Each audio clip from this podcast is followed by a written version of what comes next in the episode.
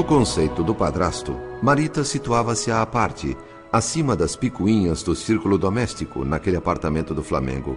Amava a menina com um entranhado carinho, mesclado a um egoísmo tirânico. As humilhações com que a esposa e a filha torturavam a jovem feriam Cláudio profundamente. O emprego dela na loja, conseguido por ele com intenções definidas, fora providencial. As refeições diárias num restaurante de Copacabana também ajudavam a manter Marita distante daqueles antagonismos flagelantes a maior parte do tempo.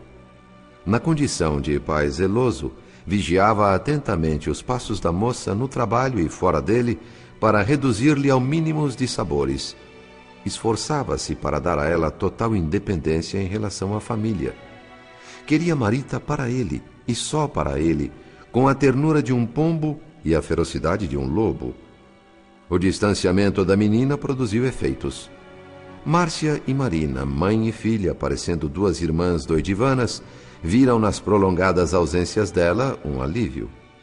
Não conseguindo dobrar-lhe o caráter, pelo menos sentiam-se livres para se entregarem às suas loucuras sem a fiscalização da filha adotiva.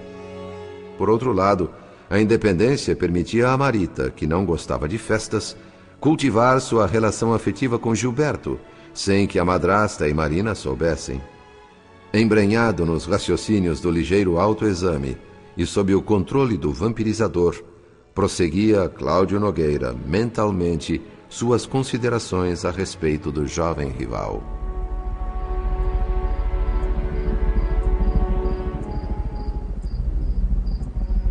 Um canalha esse moleque. Sem nenhuma hesitação, engana duas moças ao mesmo tempo. Mas o silêncio vai funcionar melhor que uma explosão de raiva. Se eu levasse adiante a ideia de denunciar Gilberto à polícia, o prejuízo seria só meu. Marita iria se afastar, perderia a confiança em mim. Também seria péssimo dizer a ela, de repente, que o cafajeste engana as duas. Produziria um insulto com graves consequências morais, mais um motivo para ela fugir de mim. Melhor deixar o tempo correr. As circunstâncias, os acontecimentos irão machucar muito essa garota. E ela não terá outro remédio se não pedir socorro a mim. O cansaço e a desilusão irão obrigá-la a cair nos meus braços. Quanto maior o sofrimento, melhor amante ela será. Engodado pelo obsessor que não podia ver, o padrasto criava expectativas. A seu ver, Marita, apesar de entregar-se a Gilberto, poderia estar apaixonada por ele, Cláudio, apenas não confessando esse amor por escrúpulos de consciência. Nessas lucubrações pretensiosas, esmerilhava o próprio íntimo, tentando saber se a inspiração que o assaltava naquele momento era segura, legítima. Rememorava as recentes mudanças de comportamento da filha adotiva. Dias antes, a menina começara a mostrar-se um tanto esquiva, o que lhe causou estranheza. Pensou em duas possibilidades. Marita percebera suas apreensões com relação a Gilberto e deliberadamente se afastara receosa, ou estaria fugindo de propósito a fim de ocultar o sentimento amoroso que a impelia irresistivelmente em direção a ele, o padrasto. O obsessor utilizava os argumentos fornecidos pelo próprio obsidiado como munição para arrasar suas últimas resistências.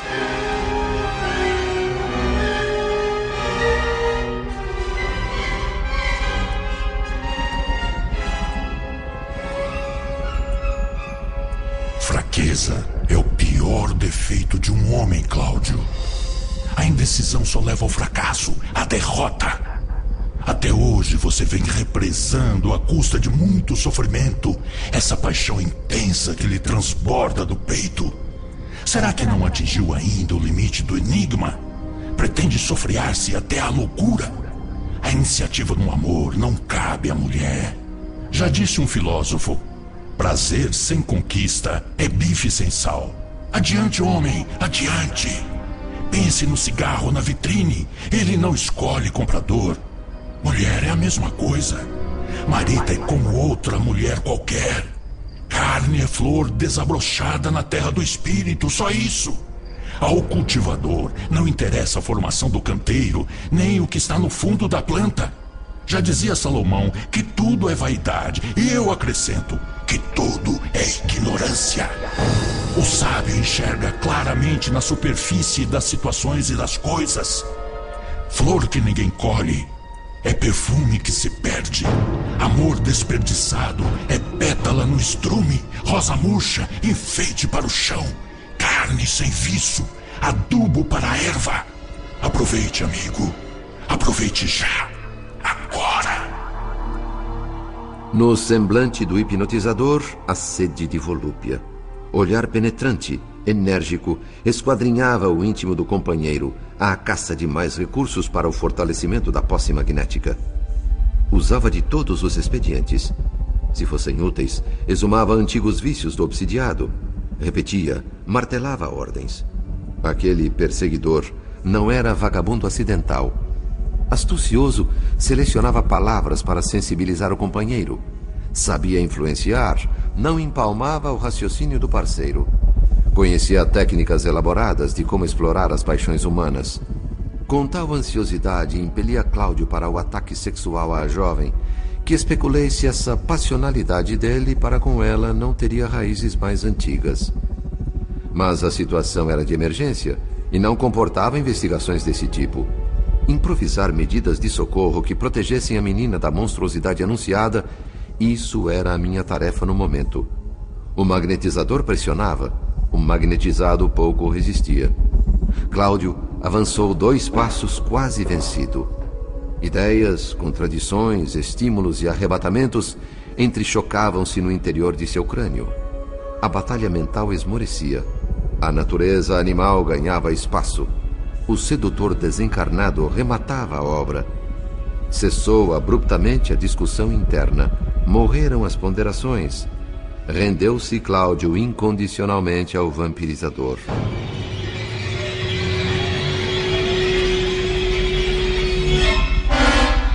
Colaram-se, fundiram-se os dois.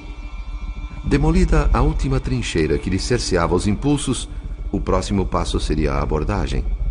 Alucinado de lascívia, envolveu a garota em longo olhar. Sentiu-se homem, estava determinado. Marita, afinal, era uma mulher, uma bela mulher. Acalentá-la nos braços, aquecer-lhe o peito, enxugar-lhe as lágrimas, despertar-lhe num golpe toda a ternura represada desde sempre naquele coração, no entender de Cláudio, seria um prêmio só concedido aos heróis que aprenderam a esperar sofrendo na obscuridade. Não fosse o temor da frustração e da desonra, caso a moça fugisse à sua investida, Cláudio a teria agarrado imediatamente o olhar súplice de Marita lembrava-o de uma ave perseguida esperando piedade do caçador. Emparelhado ao companheiro infeliz, o padrasto aproximou-se da jovem com ares de protetor e voz adocicada. A intenção por trás do gesto era ultrapassar os limites da afeição pura e simples. Pelo que vejo, esse pilantra do Gilberto vem abusando, não é, filhinha? Sei que eu não devo dar palpites na sua vida afetiva, mas. Mas eu me preocupo muito. Você não nasceu para esse. esse meninão caprichoso. Espero que compreenda. Eu. Bem, eu, eu não sou apenas seu pai pelo coração. Mais do que isso, eu sou também seu amigo, minha querida. Esse rapaz, não sei, não. A pequena e delicada mão de Marita, nessa altura, já estava segura por Cláudio.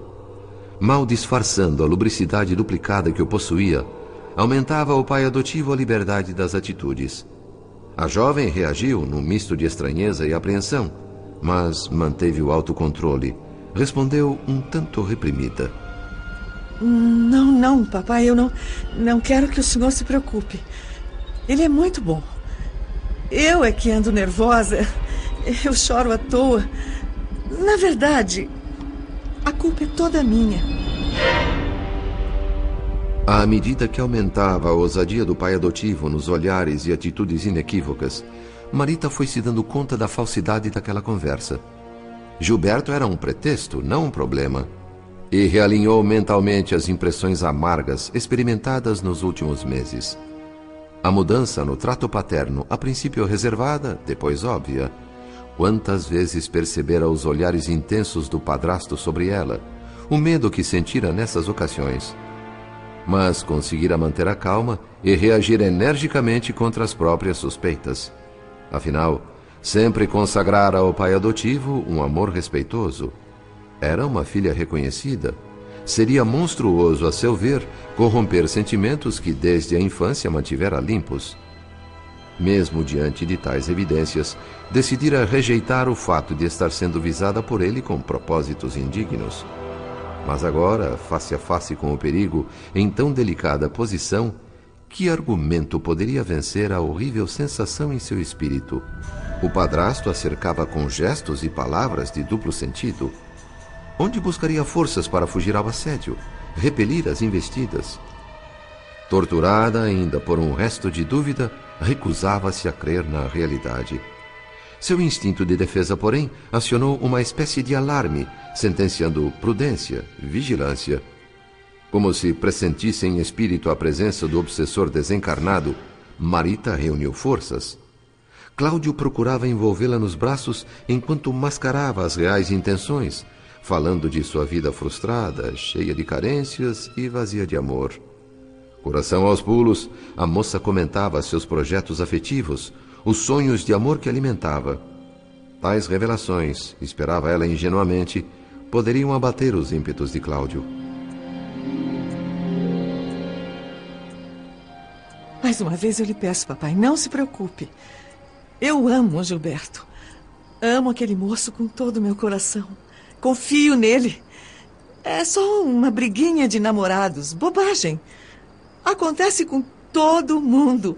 Não se impressione com as minhas lágrimas, eu sou chorona mesmo. Tudo isso vai passar quando ele trouxer as alianças de noivado. Ah, eu noiva, Parece um sonho. Já, já entendi, já entendi. Não precisa ficar repetindo isso. O que eu quero mesmo é que você conheça melhor a dedicação que eu lhe tenho. Mas. Mais que dedicação, devotamento. Oh. Procure me ouvir, me entender. Eu sofro muito, Marita. E isso não é novidade para você. Imagine a tragédia de um homem que morre aos poucos, desolado e sozinho. Um homem que dá tudo sem nada receber. Você cresceu vendo a minha solidão, a infelicidade que sempre me acompanhou. Não sente compaixão? impossível. Esta casa é meu deserto. Papai. Chego exausto todos os dias e não encontro sequer uma mão amiga. Márcia, sua madrasta, minha esposa, apesar da idade, não sai de festas e jogatinas. Você é uma menina inexperiente, mas deve ter condições de pelo menos avaliar os conflitos de um pobre diabo algemado a uma companheira de vida irregular. Felizmente posso dizer que hoje ela não mais consegue me ferir com isso. Antes o corte sangrava, mas coração calejado não sente. Detestar Márcia, minha mulher, virou hábito em mim. Dou a ela o dinheiro que exige para que suma da minha frente o mais depressa possível. Marina, que poderia me proporcionar algum reconforto como filha, decidiu me humilhar ainda mais com a sua devassidão. Eu sou um homem falido, minha querida. Papai. Reconheço em mim o mais desditoso palhaço da terra. Só você. Só você, Marita, me prende ao lar infeliz. Eu recebi uma proposta do banco. Trabalhar em Mato Grosso, uma promoção, salário dobrado. Mas pensei em você e desisti. Que isso, papai? Só por você eu tolero os insultos de Márcia, as ingratidões de Marina, os problemas profissionais. Será que. Será que consegue me compreender, filha? Mas é claro, papai, é claro que sim. Eu, eu entendo as dificuldades que são nossas. Nossas dificuldades. É. Exatamente isso, filha. As dificuldades são nossas. Mas nossas também são as esperanças e as alegrias. Ah, como eu anseio desesperadamente para que você não mais me chame de pai. O quê? Eu posso parecer um velho, mas meu coração é jovem.